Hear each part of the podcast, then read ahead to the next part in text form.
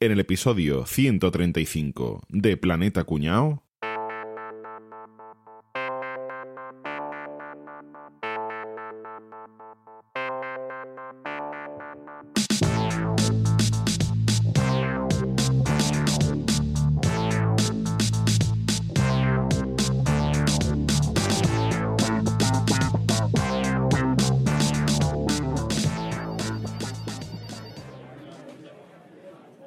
Hola, buenos días. Vengo a registrar un invento que... mm, Un momento, un momento, un momento. Menos prisa que estoy muy ocupado, ¿eh? Pero, ¿puede usted dejar de jugar a Buscamino un momentito y hacerme caso, por favor? Que es que esto es muy importante. Es un invento en el que llevo 25 años trabajando y va a revolucionar la industria del CPI. Uh, eso no es aquí. Eso es de industria. Tiene que subir a la cuarta planta. Oiga, ¿y no hay ascensor? No, que va. Con los recortes de presupuesto no hay dinero para arreglarlo. Tiene que subir por la escalera. Me cago en la madre que parió. Hola, buenos días. Me han dicho que venga aquí a registrar un invento que tengo, que va a revolucionar la industria. Uh, no. Eso no es aquí. Eso es en la oficina de patente. Mire usted, baje de nuevo a la entrada, segundo pasillo a la izquierda.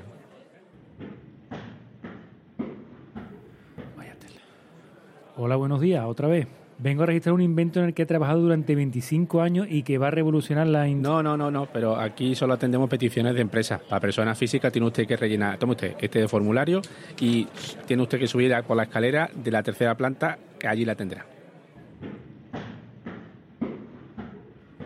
Hola, buenos días, o buenas tardes, o lo, o lo que sea ya. Es que vengo a registrar un invento revolucionario en el que llevo trabajando 25 años. Y va a cambiar la industria de este país para... No, no, no, no, no, no, no, no siga, ¿No? no siga, caballero, no siga, no, perdón. Es que si lleva más de cinco años trabajando en ese invento, hay que presentar un proyecto firmado por una auditoría externa de ingeniería. Hombre, por favor, eso debería usted de saberlo ya. Rellene este formulario y pregunte abajo en recepción a ver si hoy le pueden atender, porque es que el plazo para estas cosas termina ya, está a punto de terminar, ¿eh?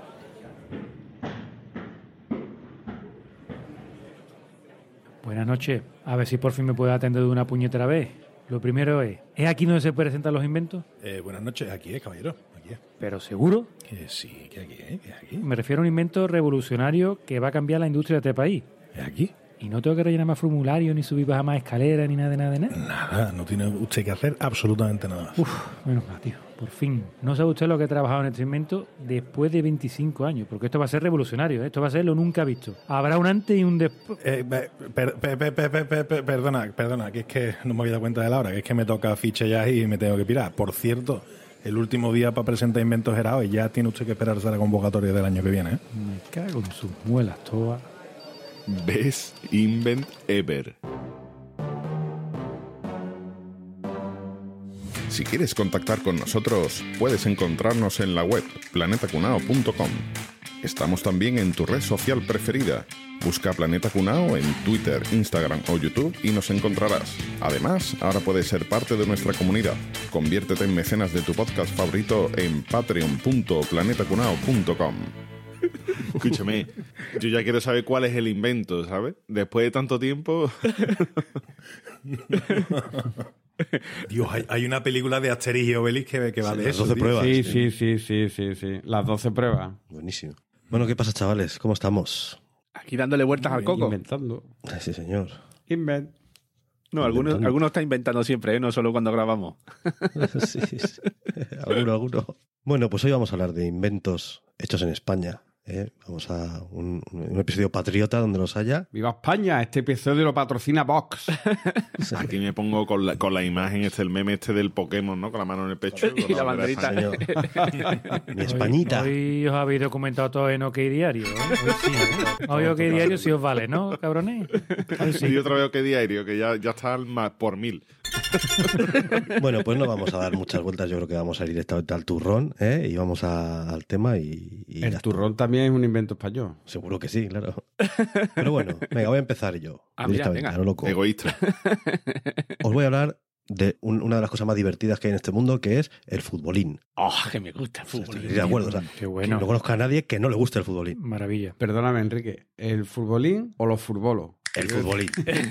Vale, la diferencia, el futbolín es el, el cacharrito, ¿eh? Y los futbolos es donde están todos. eh. A una sala donde hay Para varios mí lo futbolos. guapo es ir a los futbolos. Vamos a un fútbol. A ver, dicen que no está muy claro eh, cómo empezó a desarrollarse el futbolín. ¿Vale? Hay gente de varios países que se atribuye el tal. He leído una cosa de un inglés o no sé qué que dice que. No has visto un futbolín en Inglaterra en tu puta vida. Una mierda, Papanata en inglés. Eh, inglés será un pirata, ladrón, pero inventó. Allí juegan los Dice dardos. el tío que estaba viendo un partido del Tottenham y se iba a encender un cigarro con las cerillas y que se quedó de una cerilla así como atravesada en la cajetilla y dijo, ay, pues voy a meter unos palos. Y voy a-". Mira, eso, que me da igual. Eso sí que es un invent. Que te follen, Charles, que no te creo. El futbolín, como lo conocemos, se inventó en España. Estamos hablando de inventos españoles, ¿vale? Un señor que se llamaba Alejandro Campos Martínez es el que se lo inventó. ¿Cómo fue? Tiene nombre de árbitro, ¿eh? Campos Martínez. Colegiado castellano-leonés. Este hombre era de La Coruña y los padres lo mandaron a estudiar a Madrid con 15 añitos. Y resulta que se fue en el año 1936, el pobre hombre. Cuando toda la mandanga, ¿no? ¿Y qué pasó? Pues que le tiraron un obús, el tío iba por la calle, se cayó un obús y lo hirieron. Lo hirieron de mucha gravedad. O sea, le tiraron un obús a él solamente, Enrique. O sea, No, no, a él no. fue- A él, ¿no? Él pasaba por allí. Sí, sí, le dieron- Ese tiene cara de ser de La Coruña y le tiraron un obús. Le tiraron un obús. Este tiene cara de árbitro. ¿Y qué pasó? Pues que se lo tuvieron que llevar al hospital, hombre, ¿no? Y lo mandaron a un hospital en Montserrat, fíjate, curiosamente, era de la zona roja el hombre y se lo subieron para allá. Montserrat en Madrid. Desde Madrid se lo trajeron hasta aquí a Barcelona. Sí, sí, sí, sí. Estamos hablando de que este era de, de los rojos, entonces Vale, estaría vale. Madrid ocupado ya y se lo llevaron en un camión y se lo llevaron al hospital allí. Y entonces Vale, allí, vale, pues el hombre vio a mucho chaval herido y aburrido allí que tal. Y entonces se le ocurrió hacer el futbolín, tal cual. Se dijo, coño, venga, vamos a hacer un juego aquí para pasárnoslo pipa y se le ocurrió Para hacer... los mancos. Un juego para los mancos. No, pero claro, para gente que no tenía movilidad, que no podía jugar a nada porque por lo que fuera, se inventó una mezcla entre ping-pong y fútbol, y es el futbolín. El futbolín tal cual lo conocemos hoy en día, se lo inventó este señor. Es muy curioso lo de este tío, ¿eh? porque cuando se acabó la guerra, se largó para Francia y llevaba en una bolsa los papeles de las patentes que había hecho del futbolín. Pero como se echó al río para cruzar nadando, se le mojaron todos y perdió la patente. ¡Ostras! Hostia, qué bien. Pero bueno, después de la guerra ya volvió y lo mandaron a hacer la mili a África y dijo, ahora qué coño África, no. El tío se cogió, desertó y se largó a América. Se fue a México y entonces se cambió el nombre por el nombre que se le conoce actualmente que Alejandro de Finisterre. Que resulta que es un tío que es escritor, poeta e inventor, como ya hemos visto, ¿vale? Pero es que al loro, ¿eh? Al loro las amistades que hizo en México este hombre. Se hizo colega del Che Guevara. Dice que jugaban al futbolín juntos. Guevara. ¿eh? Que- Yo me parece a mí que el invento que está contando es el tuyo, Enrique, que te lo estás inventando todo. El Che, Guevara, el Che Guevara hacía la cucharita con el portero, ¿no? Hacía clic, la levantaba. Eso no vale. Se empezaba a dar vueltas ahí, ¿no? Eso no vale. Le editó una novela a Cantinflas, porque se hizo colega de Cantinflas también, y la una novela que escribió el tío, pues se la editó él porque era, era editor vida, de libros. tío. Pero es que lo más fuerte de todo es que tuvo un romance con Frida Kahlo, que me parece bastante fuerte. Joder, Toma ya. Hay que tener estómago. Pero ojo, es que es verdad que la que destapó el, el romance no fue él, fue Frida Kahlo. Y hay unos escritos por ahí que pone, ay Alejandro, te quiero mucho, tal. O sea, que- Inventaste el futbolín. sí, sí, sí, sí, sí. Oye, y, y ese hombre también inventó lo de sacar como si estuviera rompiendo un huevo. Eso de cuñado, ¿eh? es lo mejor del mundo. Ha hecho tac, tac, tac, Y hace como un huevo y no es cuñado. Y todo el mundo se ríe siempre, ¿eh? siempre que lo hacen, ah, como, como si fuera la primera. O un tuit a la basura ya. A mí me da la curiosidad, Enrique, curiosidad, de quién coño ha documentado todo eso. Esto está documentado, ¿eh? porque luego es verdad que el tío sí fue capaz de demostrar que el invento era suyo, volvió a patentar el invento y es, es el futbolín, ya te digo, el que, el que conocemos todos, lo patentó este señor y ojo que liberó la patente, ¿eh? o sea que cualquiera se puede fabricar un futbolín y ya está. Yo me fabriqué uno. ¿Lo cuento ya o no? Espérate, en el año 98 este hombre volvió a España y ¿sabéis cómo le recibieron? Con un obús. A bolazo. Hicieron un mundial de futbolín que lo organizó Manu Chao. Esto- qué- esto gracioso. tío. Manu Chao. Manu Chao, o sea, le hizo un homenaje porque, como os he dicho que era poeta, escritor y tal, Manu Chao era fan, le organizó un acto conmemorativo por su vuelta a La Coruña y de paso organizó un mundial de fútbol. Uno de los actos del acto era eso. ¿Pero de qué año estamos hablando, me has dicho? Del 98. O sea, que hace poco, ¿no? O sea, que, que habrá fotos y Pero todo. que desde Sí. esa época se hace el Mundial de Futbolín en Punta Umbría, allí en Huelva. No sé si habéis ido alguna vez a ese Mundial. Yo un día en Matalascaña, con mi vecino, que íbamos toda la tarde a los fútbol, ¿no? Hasta allí la tarde. Empezamos a jugar con dos hermanos gemelos que había de Madrid y en la primera decía los tíos, el que pierde paga, ¿vale? Y no se puede salir, ¿eh? Vale, vale. Empezamos a jugar la primera partida con ellos, le metimos 5-0, ¡buah! Esta gente no lo follamos. Y nos hicieron los tíos allí, por no sé, como una hora jugando, nos metían 5-0, 5-0, 5-0 y es que estaban los cabrones, estaban a las cañas, se habían quedado allí para ir al campeonato de- del mundo de futbolín de Punta Umbría y después lo vimos en la prensa y los tíos habían quedado entre los 10 primeros parejas, ¿sabes? Unos bestias jugando, apostando lo- los billetes de 100 dólares, ¿verdad? El color del dinero en modo, en modo Sí. futbolín. ¿no? El color del dinero en futbolín nos hicieron, tío. Y bueno, y como ya os he dicho que se le perdió la patente en el viaje a Francia, lo que no, no se sabe es cuál fue el diseño original que hizo, porque luego replicó y es lo que yo os iba a decir. ¿Vosotros sois de futbolistas con dos patitas o con taco? Porque... Vale, fue una adaptación posterior a la Eh, suya. ¿Con el obús perdió una pierna o no? No, no. Ah, vale, pues entonces es de dos. Yo también soy de dos. Dos patitas te daba, te daban más juego. pa- Hombre. Dos pa- patitas, pa- dos patitas para poder darle con la izquierda, poder darle con la derecha. En el diseño original, seguramente, la pelota no se quedaba nunca para en el centro del fútbol. O sea, yo Siempre caía por un lado. A mí para me gustaba hacer- Nunca había que darle así con el dedito, ¿no? Para para. No, levantaba el futbolín a peso, ¿no? Sí, sí, después no. Bueno, pues eso es lo que yo os quería contar. Ya está. Pues muy bueno, tío. Pues mira, otra cosa muy típica de los años 80 es una cosa que también es un invento patrio, que es el vespino. Pero eso no es italiano. Yo he tenido pepino. De aquí seguro que soy yo el único que ha tenido un pepino. No, no, yo No, también yo- tenía vespino. Sí, yo también. sí, sí. Eh, Yo puedo contar una anécdota. Tuve un vecino durante dos horas. ¿Un qué? Esa, esa moto de la que usted me habla. El motor. El hermano de una novieta mía era un, un mangante y tenía una moto, un vespino, y me lo regaló. Me dice, llévatelo y ya arreglaremos el tema de los papeles y demás. Cuando yo ya... Cuando lo encuentre. Que lo robo mañana. llevando. Te lo vas llevando. Recuerdo que ya te digo, tuve que cubrir una distancia de unos 5 kilómetros. Y a mitad de camino eh, me quedé sin, sin gasolina y sin dinero, obviamente, porque no tenía un duro en lo alto. Y recuerdo que la mitad del camino la hice arrastrando el Vespino, porque era un Vespino, de hecho, súper antiguo que funcionaban a pedales. Claro. Sí, claro. yo era así los también. vespinos, vespinos tenían pedales, claro. ¿Qué pasa? Que, que lo que me vio mi madre aparecer, dijo, eh, la moto no te la vas a quedar, ¿no? obviamente. Eh, yo te la- entonces fui propietario de un Vespino durante dos horas. ¿Qué edad tenías? Ponte que tuviera 17 años, 18 años. Qué chungo eres, Yo tengo pepino desde los 15 años, caballero. Supéralo. Me examiné, para tener el carnet de pepino, me tuve que examinar Yo también, yo del, también. del teórico porque no tenía los 16 años. No tenía.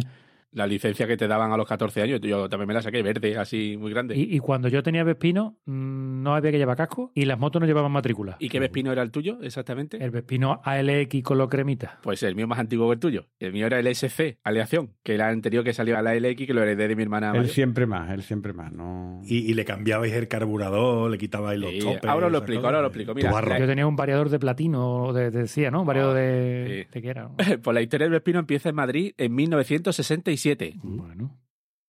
Eh, frente al banco de Urquijo, ¿vale? Allí un señor que se llama Lelio Pellegrini, ole ese nombre. Hostia, Pipa Pellegrini. Sí, sí, pues eh, estaba presentando a un señor que se llama Juan Lladó, que era el consejero delegado de este banco, eh, la idea, oye, mira, en España en este momento sé que hay una crisis gordísima, ¿no? De hecho, han dejado que se dejen de vender las Vespas, pero la marca Piaggio quiere fabricar algo aquí en España para cubrir la demanda, ¿no? ¿vale? No hay dinero para pagar una Vespa, pues fabricamos algo más bajo, más barato, ¿no? Más sencillo. Montaron una fábrica en el sur de Madrid y este señor Pellegrini, pues se hizo el director de esta fábrica. Estamos hablando del año 67. Mucha gente, la gente que tenía un poco ya de, ¿no? De colchoncito, se podía permitir un SEA 600. Creo que para tener un SEA 600 en aquella época tenía que estar como dos años en lista de espera, era un, era un disparate. Pero la Vespa se había convertido en transporte urbano por excelencia. ¿Qué pasa? Que había gente que, es que no podía llegar ni siquiera a una Vespa. Y mucha gente que vivía en el campo y tampoco podía permitirse una Vespa, ¿no? Que tenía el mínimo recurso. Y además, debido al éxito de la Vespa, muchas otras marcas llegaron a comerse parte del mercado, ¿no? Que eran la Montesa, la Bultaco, la Sangla, la Derby, todas esas marcas de, de esa época. Entonces, la idea era fabricar un vehículo más ligero, más sencillo y más económico que cualquiera pudiera comprarlo. Entonces había que apostar por la innovación. Busca una idea que nadie más tuviera. Y esa idea es una patente española, que es el nuevo sistema de transmisión que tenía este motor. Y ahí entra el sanmantino, con todos los premios, Vicente Carranza, que fue el encargado del diseño de este sistema. El motor que tenía la- el Vespino, eh, vosotros decíais, ¿el Vespino o la Vespino? El El. Vespino. El Vespino. El... Menos mal. Yo, El- yo ya era de Jog. Tú eras ya de la John. Ah, yo- Pues es un motor de dos tiempos de 49 centímetros cúbicos, tenía unos dos caballos de, de potencia, era un, cilindro refrigerado por aire y el- la, la magia de este sistema que tenía la transmisión por cambio automático continuo variador centrífugo. ¿Qué dice usted? Eso lo había entendido, ¿no? Hombre, Sí, hombre. Y además la cadena de arrastre de los pedales que la llevaba dentro del propio cárter hacía que el basculante asociado con el amortiguador fuera la propia suspensión. Ah, Eh, ahí está, ahí Ahí está está, la ahí clave está. de por qué era tan importante. Tú le dabas ahí al pedal y arrancaba. Exacto. Y además tenía el depósito debajo del asiento, que también, debajo de los pies donde poníamos los pies, ¿no? También eso era una patente. Ninguna otra moto había puesto nunca el depósito debajo de donde apoyaban los pies. Y había que echarle el aceite mezclado con la gasolina. El botecito de aceite y la gasolina. Y pero si te pones a pensar fríamente lo que era un Vespino, no me digas que no era chulísimo, que tuviera un gatillo debajo del puño, Hostia, es verdad. que lo apretabas y le dabas la patada al pedal y arrancaba la moto. O sea, Sí, sí, era, era, era maravilloso y además tenía el manillar izquierdo que si lo giraba lo desbloqueaba y lo ponías en modo bicicleta y si te quedabas sin gasolina como Rafa podías ir con tu, con tu Vespino pedaleando como una puta bici. A mí me ha pasado en la cuesta del carambol. Y que no había un dios que moviera el Vespino con la bicicleta. Pesaba como su con, un repechito. Es que yo recuerdo aquella noche que yo venía empujando, no pedaleando. no podías. Yo lo usaba cuando había que subir una cuesta, que el Vespino otra cosa no, pero tenía muy poco empuje. Entonces le iba dando pedales para subir la cuesta que aquello no tiraba. Eso sí. Pero eso, ¿por qué no la cambiaste el tu barro? ¿No le cambiaste el tu barro? Eso fue después. En febrero del 68 nació oficialmente el Vespino. Por solo 10.000 de las antiguas pesetas podías conseguir tu propio medio de transporte. A mí me costó más caro. ¿eh? Barato era, tío. En el 68 sí. Hombre, pero es que 10.000 pesetas del 68 era un capital. Vale, vale, sí, Sí, sí, sí. Sobre todo vieron que rápidamente tuvo mucha aceptación entre universitarios, entre chicas jóvenes, gente del campo que lo utilizaba para moverse por la finca. En 10 años se habían fabricado 60.000 Vespinos en Madrid. Tela. No está mal. Y además tomaron piezas ya de las antiguas Vespas, porque si te das cuenta, el faro de un Vespino es como una Vespa antigua, el manillar, esos que están escon- escondidos los cables. Parte del chasis en sí era lo que no se ve de una Vespa. Y si el Vespino es español, en Italia se vendía el Vespino. Pues allí Vespino se llamaba Gilera, que yo pensaba que el Gilera era una marca independiente. Pues el Vespino en Italia se conocía como el Gilera Toledo. Hostia. Porque Vespino le llamaban a la Vespa de 50 centímetros cúbicos. Ahí tenía un cacao con los nombres tremendo. Mm. Oye, pero eh, supuso una revolución en el Vespino, pero aquí se estilaba un poco antes de esa fecha el mosquito, eh, que era la. Sí, bueno, era prácticamente una bici con un motor, que ya, ya Sí, había motos. es que ese, ese es el tema. Se ve que en Europa no tuvieron demasiado éxito porque allí gustaba más las bicicletas con motor, literalmente. Y de hecho, Vespino sacó un Vespino que es el que conocemos habitualmente, ¿no? El- y después tuvieron que sacar el Vespino Brisa, que parecía más eso, como una mobilete, una bici con un motor, porque era lo que venían buscando los guiris que venían a la costa y decían, no, tía, yo lo que quiero es algo más de lo que tenemos nosotros en Europa, ¿no? Estas bicicletas con motor. Pues el último Vespino salió de la fábrica de, de Madrid en el año 2000 y fue una unidad hecho para Telepisa. En estos años se vendieron 1,8 millones de unidades. Yo ahora me compraría un Vespino, fíjate. No me capaz de tenerlo. Claro, eso es lo que están diciendo. Imagínate un Vespino con un motor eléctrico, por ejemplo. Hay gente que la restaura, ¿eh? Ahora Sí, sí, y- sí, sí, sí. De el hecho, que yo tenía, tío. El mismo que yo tenía. Me encantaba. Está muy buscado, sí. Yo el Vespino de mi hermana, lo primero que hice fue, evidentemente, cuando cayó en mis manos, ponerle el tubo de escape del Metraquí, cambiarle el carburador en vez de un 12 poner un 14 y el cilindro poner un 74 y la moto cogía 70. Era un disparate. Y el tuyo no tenía intermitente. El mío no tenía intermitente, ¿no? El mío, el ALX era el que tenía, estaba el AL y después salió el ALX que lo que tenía era intermitente, que, antes- Mm. que no tenía ni intermitente. Yo conservo el mío. bueno, ¿eh? pero ustedes soy un poquillo viejo, pero después el que se popularizó más fue la Walla, ¿no? ¿Guala? La Walla, y además que era más bonita que, que el Vespino. La Wallarú. La Walla. Ah, eso era más feo que pegarle a un Que va, padre. tío, era chulísima. Además, los colores que tenía. La que acabó con el Vespino fue la Derby Variant. La Derby Variant convivió con el Vespino. O sea, en mi pandilla de amigos teníamos Derby Variant y Vespino. Que, que era muy diferente ya. La Derby Variant tenía cadena, es que, es que No, se la comía. que acabó con el Vespino fue la Lido Vario. También. Las motos tipo scooter de hoy en día. O sea, la que acabó con el Vespino fueron las scooters que tenían más capacidad de carga. Que tú podías meter casco debajo del asiento y ya está. Eso fue lo que acabó con el Vespino, que no había Mm. donde... Bueno, yo me acuerdo de... Bueno, primero no hacía falta casco. Cuando yo me la compré, ni casco, ni matrícula, ni había obligatoriedad de intermitente, ni nada de nada. O sea, que yo era la ciudad sin ley. Po- Sí, por las vías romanas iban nada más que, que los coches de caballo, las cuadrigas y eso. Después ¿no? pusieron obligatorio el calimero, ¿no? El casquito este que era Sí, solamente el calimero, pero que, el que cogíamos, fíjate tú la seguridad, que cogíamos un, un taladro, le hacíamos un agujero en la parte de atrás para poder meter el La pitón. Exactamente, para engancharlo, o sea, y lo dejaba enganchado en el asiento con el, con el agujero desde detrás, o sea, una locura. Y después ya obligaron a poner las matrículas verdecitas, que llevaban las motos de menos de, bueno, las de 50, de menos de 50, las motos de, de 49. Bueno, pues escúchame, ya nos hemos divertido con el futbolín, hemos andado por carretera con la Vespino y ahora vamos a mirar un poquito más para arriba, porque ahora nos vamos a ir al espacio. A pesar que vas a decir a Bilbao. Vamos a ir muy lentos. No se ha pillado el chiste, ¿no? Mm, Estaba forzadete, estaba forzadete. Vamos a ir despacio. Vamos a ir despacito. Ahora vamos a mirar al espacio porque no sé si sabéis que el primer traje espacial fue diseñado por un español. ¿Qué dices? Eso es algo que, que mucha gente desconoce. Realmente tiene ahora su truquito, ¿vale? Y ahora vamos a explicarlo, pero el coronel Emilio Herrera Linares fue el inventor de lo que se llama escafandra estratonáutica. Uy, Guapísimo nombre. El nombre es guapísimo, mucho más guapo que traje espacial, vamos.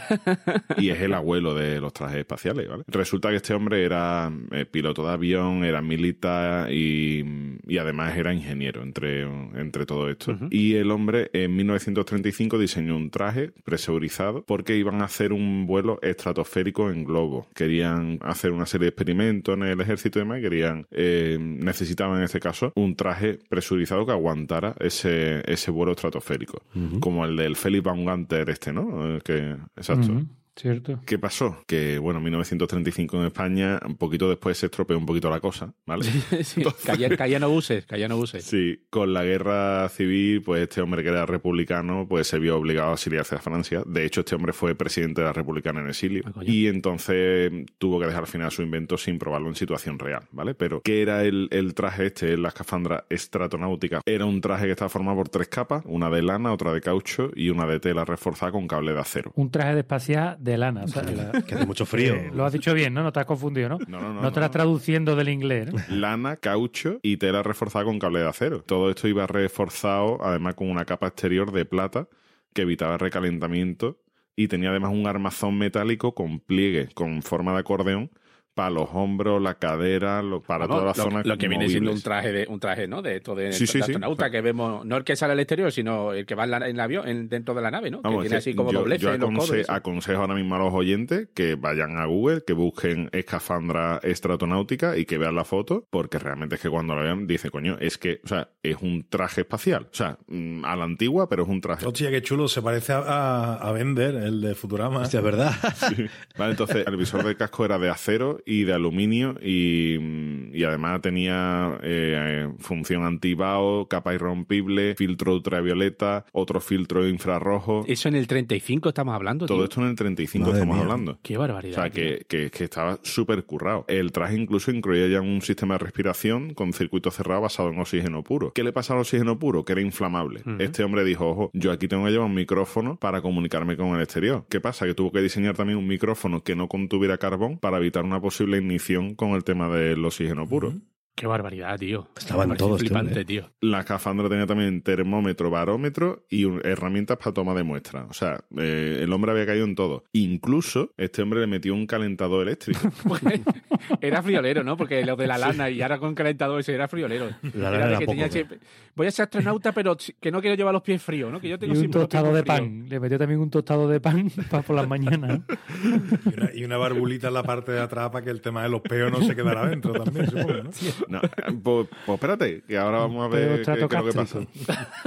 Claro, este hombre decía, hombre, si yo voy a subir a la estratosfera a temperatura de menos 79 grados, aquí tengo que ir calentito. ¿Qué pasa? Bueno. Que con todo el vacío que contenía el traje, del propio calor del cuerpo, el traje ya internamente estaba a 33 grados. Entonces realmente el calentador se dio cuenta que no le servía para nada. Es más, el problema del traje no era calentar el interior, sino más bien extraer, refrigerarlo y extraer el calor que mm, eh, generaba el, pro- el propio cuerpo. Genera tu propio cuerpo, claro, sí. Este traje, definitivamente, cuando lo veáis ya lo vais a ver, obviamente inspira los diseños que posteriormente después la NASA lleva, bueno, la NASA y la Agencia Espacial Rusa llevan al espacio, ¿no? Porque es que son calcados, solo que modernizados a la fecha de los, los años 60, unos 30 años después, que, que quiera que no. Esos años que pasan por medio, eh, Mejorarían quizá lo- los materiales, ¿no? Mejores materiales y tal, pero la idea en sí parece la súper idea, completa. La idea es idéntica, ¿vale? Yo no veo a Pedro Duque con unos calzoncillos de lana. ¿eh?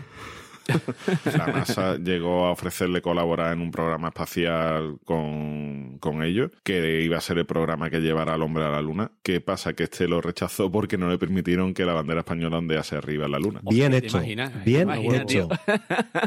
Sí, sí, sí. O sea, él- él dijo que vale, que él participaba, pero que quería que, que la bandera de su país ondease en la Luna. Y le dijo a la NASA que, que por los cojones.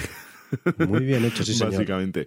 Pero eh, el propio Armstrong tuvo un detalle con, no con él, porque el pobre falleció en 1967 y no pudo ver al hombre en la luna con el, digamos, el desarrollo de su invento, ¿no? Pero sí que es cierto que a un empleado y discípulo suyo de la NASA, que también es español, Manuel Casayud, eh, Neil Armstrong le, le entregó un trozo de luna, de roca lunar, Oh, qué y bueno, le tío. dijo que de no ser por el invento de, de su maestro, porque nunca hubiese llegado el hombre a la luna. Qué bueno, tío.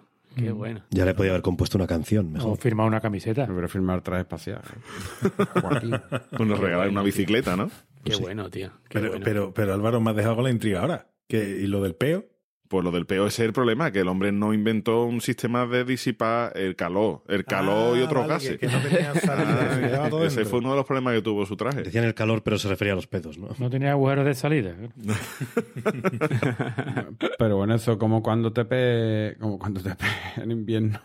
En la Muy sabanita. obligado con el nórdico, ¿no? Que uno retiene esto ahí. me viene bien ya. Y lo retiene ahí porque... ¿Pero ustedes sois de los que meterle a la nariz debajo para olerlo o de los No, que no la meten? jamás. Sí, sí, Hombre, totalmente. escúchame, siempre hay que olerse los peos para ver si uno está malito de la barriga o no. Exactamente, que si, si- si huele raro es que hay tema, ¿eh?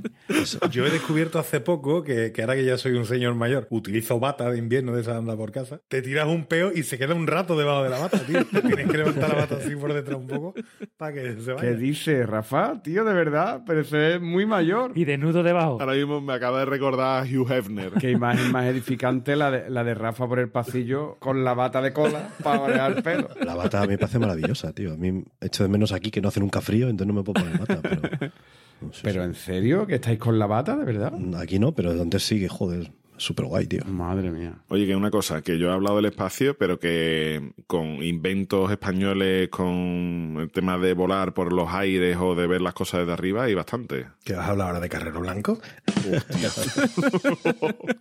Eso no lo inventaron españoles, lo inventaron vascos. Se puede subir, pero de una manera más controlada, Rafa. Con cable y Que con eso es cosas. Lo que te voy a contar yo ahora. Que hay un invento español que no hay mucha gente que no sabe, que es el teletérico, como diría nuestro amado chiquito de la calzada.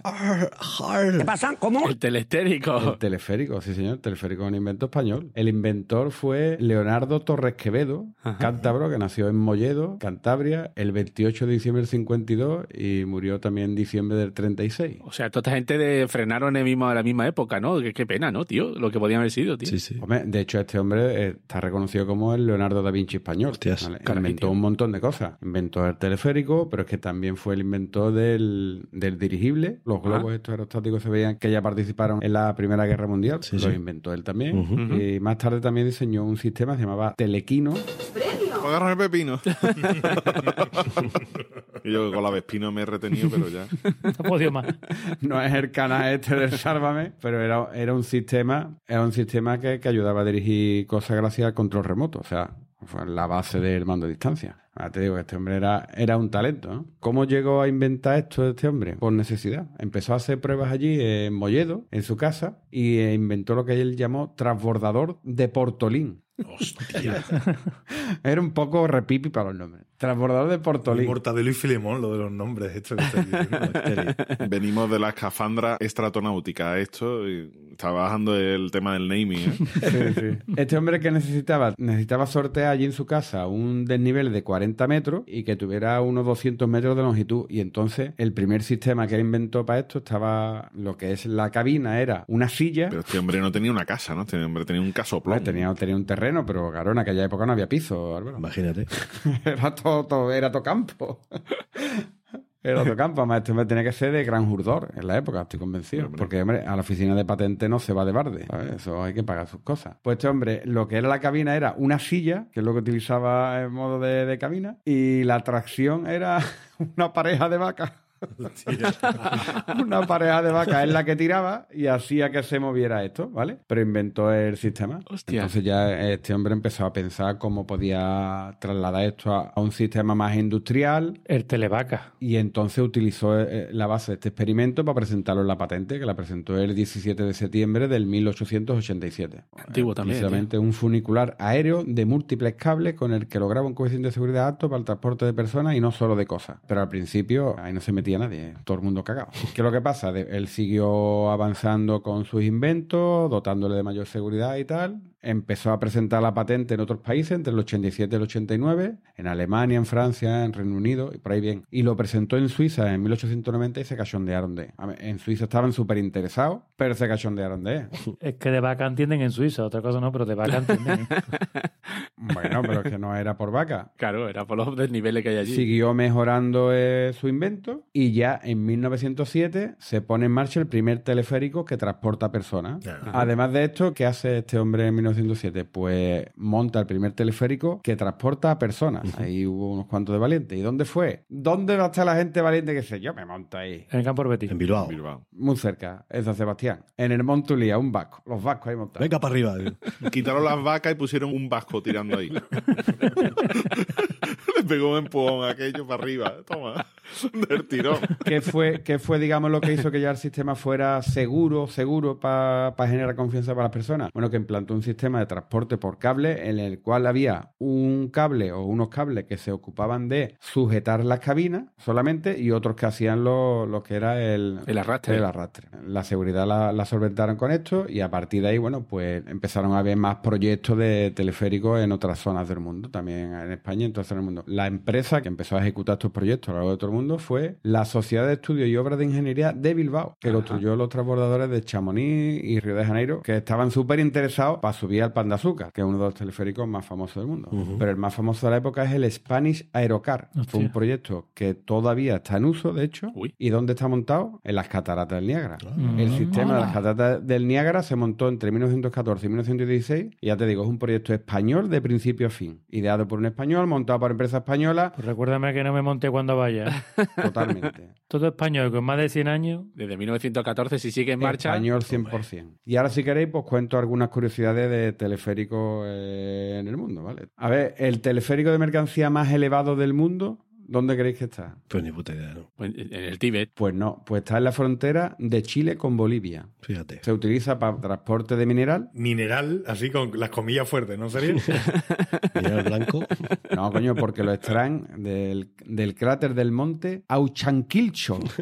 Toma dato. Su longitud es de 14 kilómetros Ajá. y baja el mineral una- a una altitud de 4.000 metros, ¿vale? O sea, eh, la altura de la que empieza es a los 6.150 metros. O sea, que para montar No, esto... no el jardazo puede pegar eso. ¿eh? Los días de viento veredándose aquello. El teleférico más largo del mundo se encuentra en Laponia, en Suecia. ¿Y cuánto pensáis que mide? No sé, pero es Laponia. ¿eh? Pues 20 kilómetros. 96 kilómetros. Hostia puta. Coño.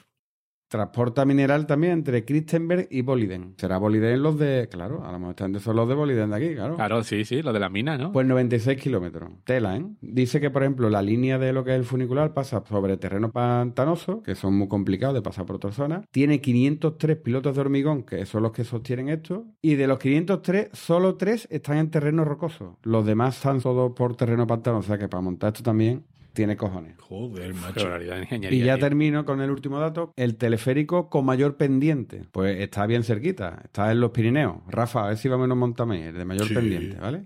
Mañana, Rafa y yo en una cabina. Los dos. Abrazaos. Es el de Luz Santover. Tiene 1950 metros de longitud y un desnivel de 1250 metros. La pendiente máxima llega al 85% y la media está en torno al 20%. Y también transporta personas, no solo mineral. Ya estoy ahí. Es vertical, tío. Pero eso, eso tiene que ser como el tren de cremallera este que hay allí en Bilbao, ¿no? Que nos subimos esa 85% pendiente. español, invento español.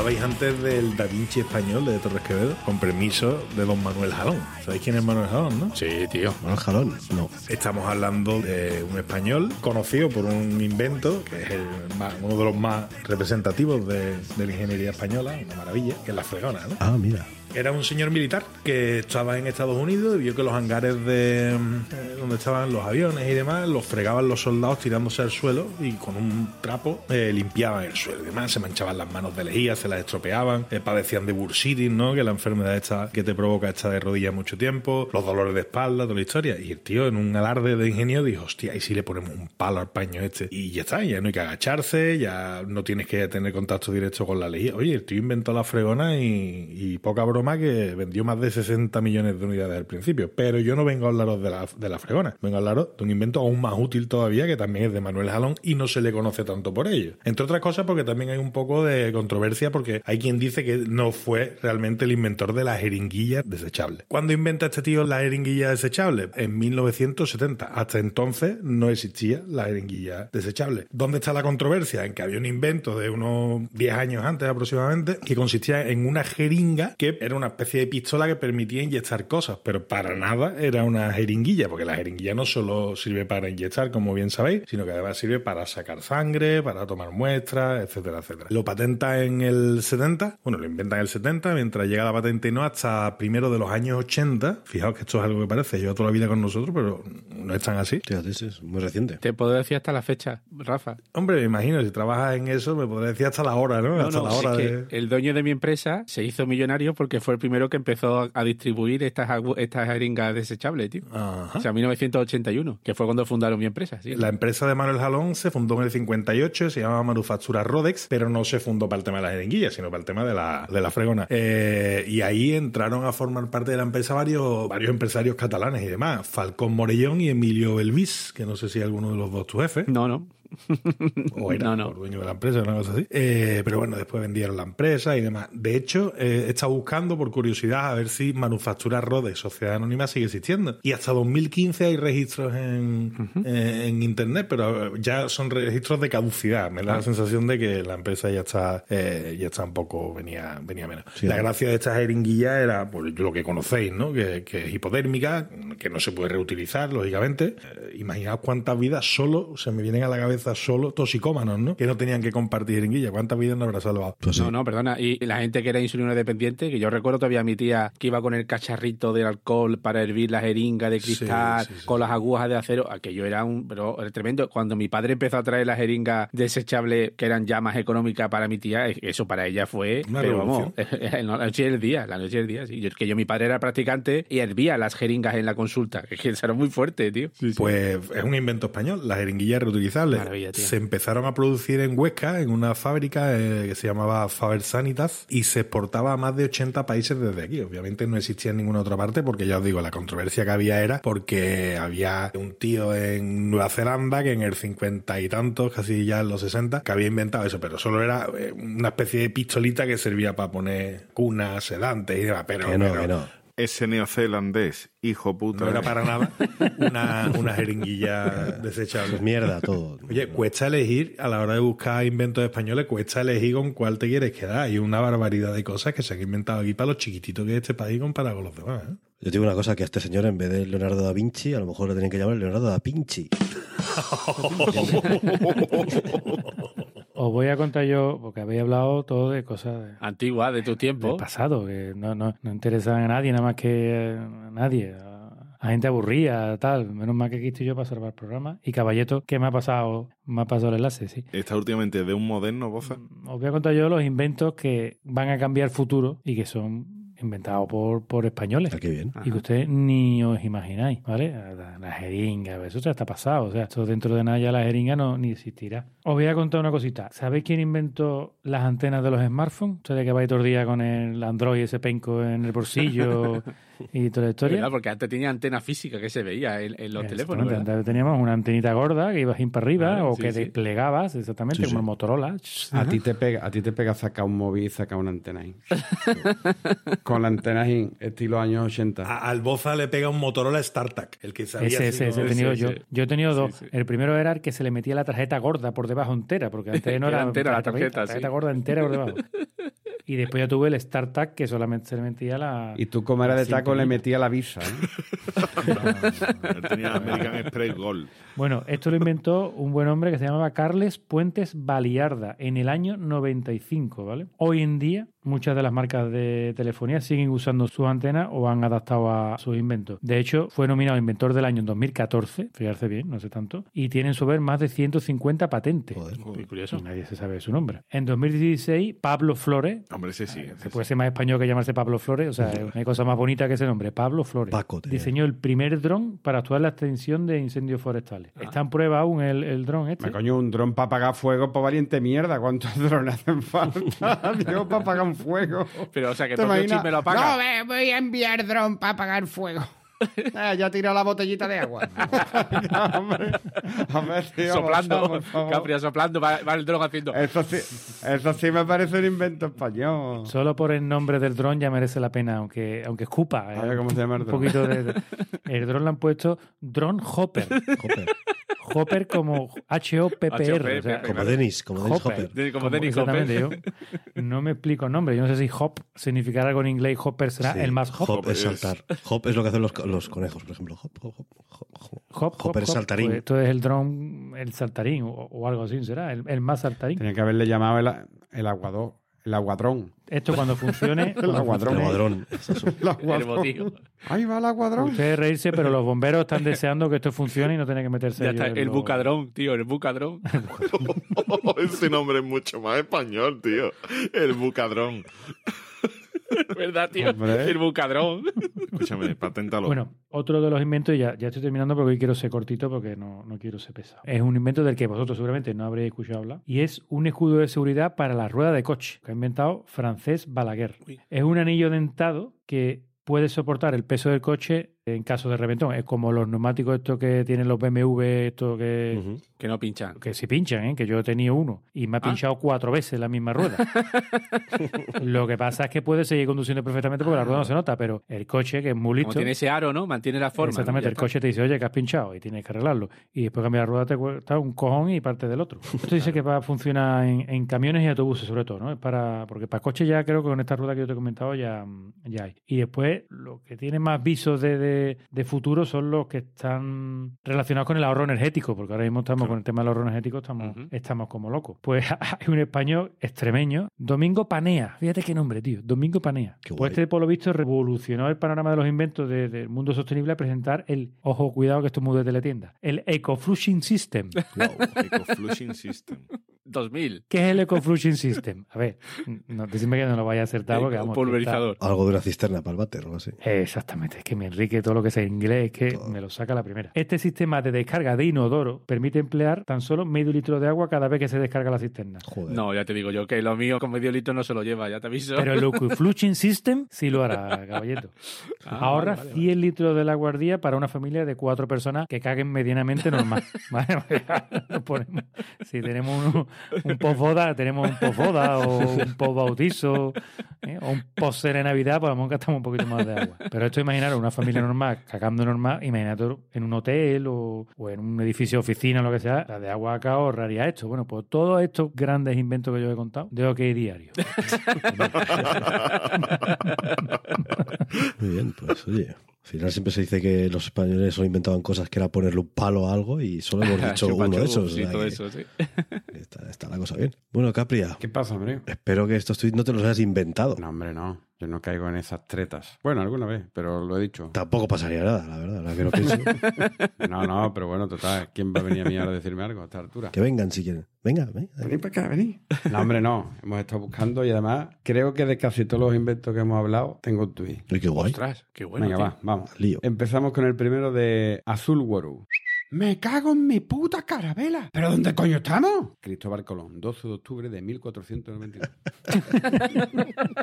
Joder, te iba a corregir, digo, lo has dicho mal. La carabela es el invento español, evidentemente. Por si alguien se había despistado. Eh, sí, sí. El siguiente es de arroba My Life Disease. Yo no voy en submarino porque me agobia tener que pasar por esas puertas tan pequeñitas. Esos son esclusas. Bueno, sí, pues no voy porque no me sale de los cojones.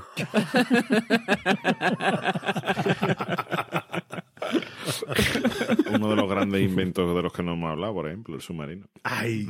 ¿Pero el submarino lo inventó Isaac Peral o Narcís Monturiol? Espera, No, no, Peral. Que siempre os queréis llevar ¿eh? para allá, siempre os queréis llevar los inventos para allá. Porque Isaac Peral, que era de Murcia, ¿no? Por ahí. Cartagena, ¿no? Hey, murciano. Venga, el siguiente de arroba pajarita story.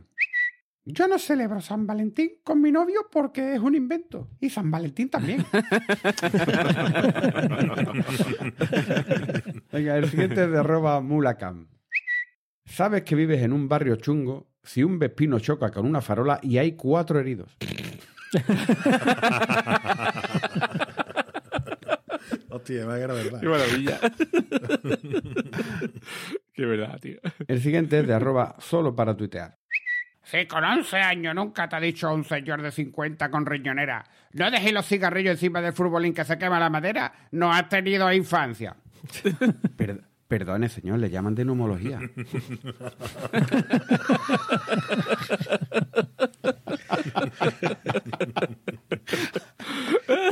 Es verdad, tío, lo del cigarrito, los Lo ceniceros. era que se pudiera fumar en un salón recreativo. Eso era lo clásico, ¿eh? Pero no fumar, fumar, fumar niño. Joder. Fumar niño. Madre Madre mía. mía, no he visto yo amigos míos fumando los fútbol de Juan, eso, pues nada, ni en el colegio todavía. Es que si no fumabas te miraban raro. Claro, y tú, tú a qué viene. Bueno, yo no le podía decir a mi madre que había, que había pasado ni por delante de los fútbol. Pero bueno, eso es otra historia. Vamos con el siguiente de arroba Mortimer Fu. Póngame un gin tonic de London Shire Pale con tónica Nordic Moisture, semillas de caléndula y flor de azahar trufada. ¿En el botijo ese? ¡Claro!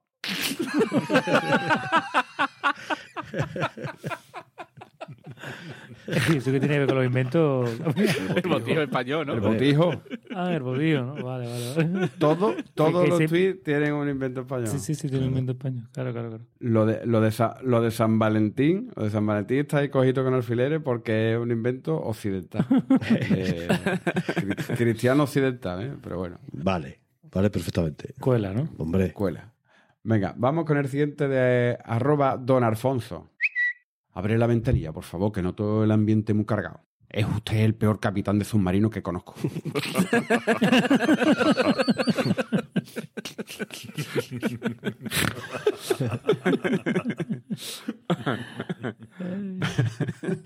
Venga, el siguiente de arroba Fer Novato. Houston, Sí, Apolo. tenemos un problema. Eh, diga, teniente. El traje espacial me hace gorda. Perdón. Que aborto misión. Pero, ¡Que nos volvemos!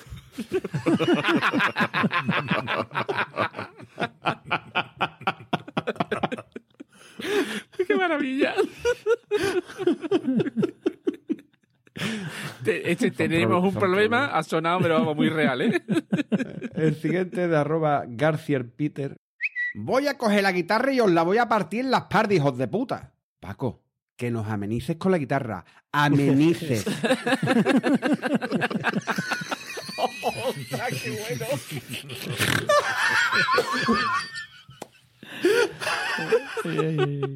Vamos con el siguiente de arroba el pali.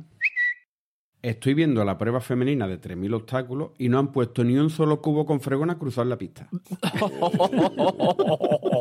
¡Qué cabrón! Hombre, que es el mayor obstáculo de la historia. Sabes que por ahí no pasa nadie. Ni un caballo, ni una persona. Vamos, ahí no pasa nadie. Y como esté mojado lo de atrás, ya eso olvídate. Con papeles de periódico, luego a la pista. A la mierda, ahí no se puede pasar. El siguiente es de arroba acreish. Bienvenido a tu primer día de trabajo. ¿Qué hago? Lo que aprendiste en la universidad. ¿Tiene una baraja por ahí? Heracle Fournier. El siguiente es de arroba el conde chico. ¿Tocas en un grupo? Soy guitarra solista. No lo sabía, sos gilipollas. ¡Ay, qué fino! Me encanta.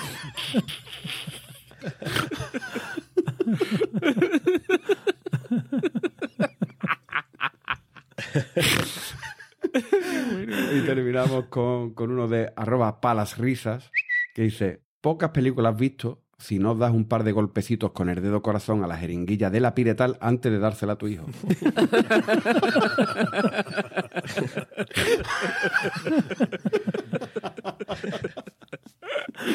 Para darle la piretal, ¿eh? Buenísimo. Qué bueno. Y bueno, lo- lo- los que quedan son para son el Patreon, porque además os tengo que decir que es que la selección de... No sé cuál es mejor, si la del Patreon aquí, os lo digo totalmente en serio, porque hay... habrá hay que echarle un ojo. Entonces, claro. Y además también está muy repartido en temática. Ha caído repartido lo gordo. Muy bien, pues una maravilla, como siempre. Así que, nada, chavales, vámonos yendo ya, yo creo, ¿no? porque ya suficiente. Esta gente se quiere acostar. Así que venga, Rafa. Que yo tengo prisa, yo estoy loco por fumarme un... Hostia, por cierto, ¿sabéis dónde se inventaron los cigarrillos? ¿En dónde? En Arcosa. En Sevilla, en España. ¿Qué dices? Anda, que no sabías eso. Y fue precisamente en Sevilla porque con papel de arroz y el- los restos de tabaco La picadura que caían al suelo, eh, que era el sobrante de los cigarros puros, con esos restillos se hacían los cigarrillos. Además eran más baratos, eran más, más del pueblo, ¿no? Y, y nacieron aquí. Así que nada, en breve fue un cigarrito. Pero antes de irme, os voy a contar un chiste. ¿Sabéis cómo se llama la mujer del que inventó el chupa chups, no? No. Chups. ¿Cómo? Ah, que es un chiste, que no es de verdad, coño. Ah, vale. Y yo me he quedado pillado. El chiste tiene como 80 años, tiene más que el chupachú, ¿eh? No lo había pillado. Eso está a la altura de- del chiste de, de la comilla de Caballeto el otro día. sí, ¿verdad? Estaba pensando, digo, pues no era tan malo el mío. Es que era eso o contaron la historia del que inventen ellos de Unamuno. Y creo que preferíais el chiste. Así que nada, que la cuente otro. Bueno, Boza.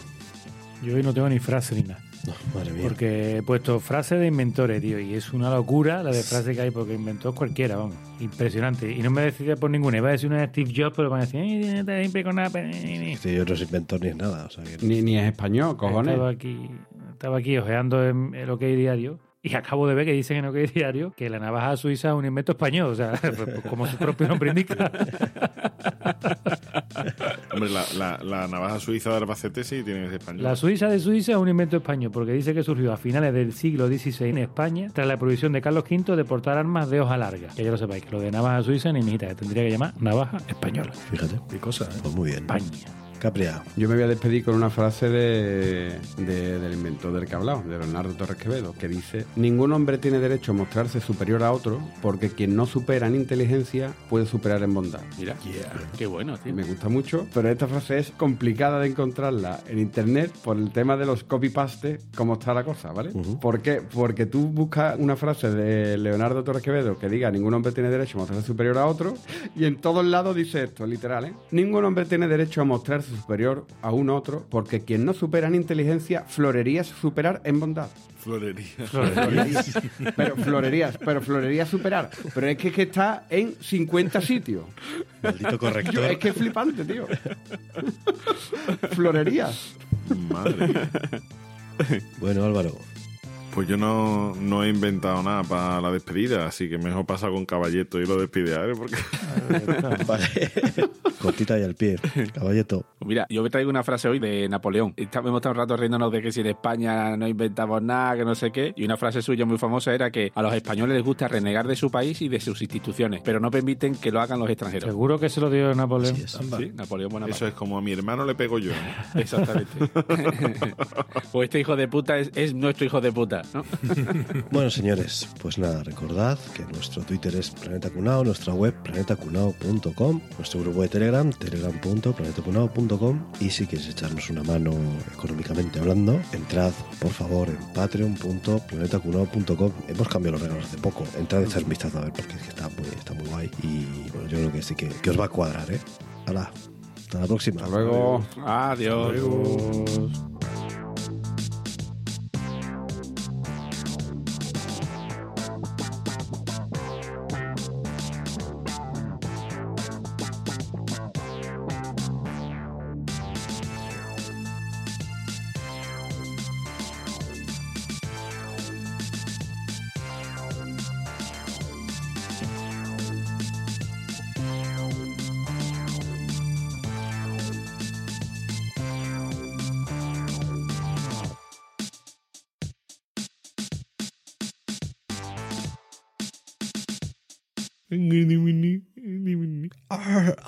mal